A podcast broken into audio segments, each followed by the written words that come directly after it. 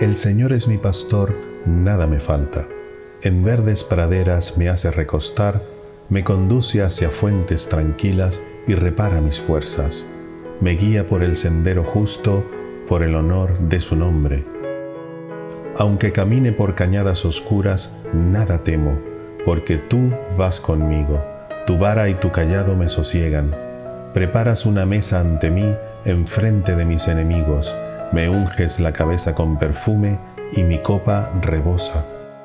Tu bondad y tu misericordia me acompañan todos los días de mi vida, y habitaré en la casa del Señor por años sin término. Amén.